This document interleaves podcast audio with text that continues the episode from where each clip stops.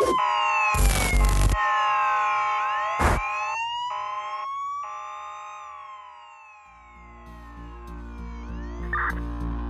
en una serie de Netflix, un grupo de ladrones planearon el robo de una empresa de valores y por medio de un túnel intentaron ingresar a una de las bóvedas, en Celaya, pero algo les salió mal. Los hechos se registraron la noche del domingo y la madrugada de este lunes sobre el Boulevard Adolfo López Mateos y la colonia Rosalinda. Desde un predio en la esquina de las calles Miguel Ángel y Velázquez, los ladrones pusieron en marcha el plan y empezaron la construcción del túnel, el inmueble de ladrillo rojo, con portón azul y muros de más de 5 metros de altura y malla ciclónica, fue asegurado por autoridades ministeriales e incluso clausurado con sellos para evitar el ingreso de personas desconocidas. Desde el predio, los ladrones excavaron por varios meses con palas y picos para cumplir su objetivo y llegar hasta las instalaciones de la empresa de valores CEPSA.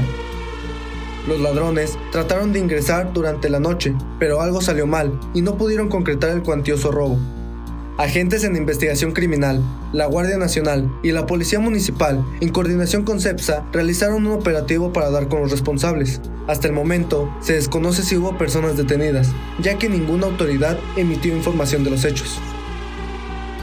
En los primeros reportes policiales, se supo que el túnel puede entrar una persona de estatura promedio, con una carretilla y cuenta con una infraestructura para evitar un derrumbe e incluso aire acondicionado para no asfixiarse.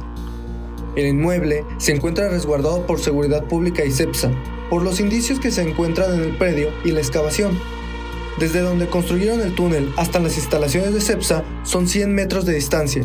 La excavación en diagonal pasa por el estacionamiento de un restaurante, una bodega y al menos dos negocios. El conductor de un vehículo resultó con lesiones leves luego de volcar y terminar impactándose con un auto a la venta el accidente ocurrió a las afueras de Yonque, ubicado en la carretera León Lagos. Fue minutos después de la 1.40 de la tarde de ayer, cuando los cuerpos de emergencia fueron avisados del percance. José Guadalupe Campos Campos manejaba su suru blanco con dirección a Lagos. El exceso de velocidad ocasionó que diera varias vueltas y se impactara contra un Audi estacionado a las afueras del Yonque. Personas cercanas que presenciaron el accidente llamaron al número de emergencias 911 para reportar lo sucedido. Elementos de tránsito municipal atendieron el reporte y pidieron una ambulancia vía radio. Paramédicos de bomberos y protección civil acudieron para revisar a José, quien se encuentra fuera de peligro. Después de las investigaciones correspondientes, los elementos de protección civil, así como bomberos, voltearon el vehículo para que quedara sobre las cuatro ruedas, a la espera de que una grúa acudiera por él para trasladarlo a una pensión, mientras se realizan las investigaciones correspondientes.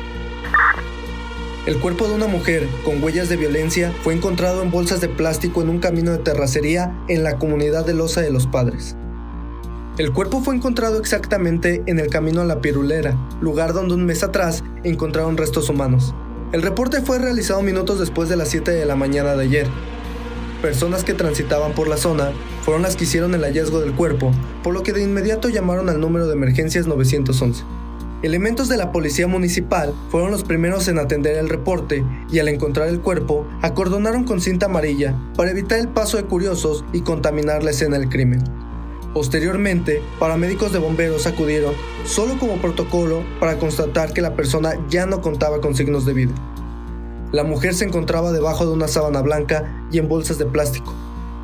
Peritos de la Fiscalía General del Estado levantaron indicios y abrieron una carpeta de investigación, por último, personal del Servicio Médico Forense acudió al lugar para realizar el levantamiento del cuerpo y trasladarlo a realizarle la autopsia de ley, para conocer las causas de su muerte y su identidad. Esto fue Patrulla al Día, los sucesos más relevantes de Guanajuato. Suscríbete a nuestro canal Al Día TV. Y recuerda, comienza ahí en tu día y compra tu periódico al día.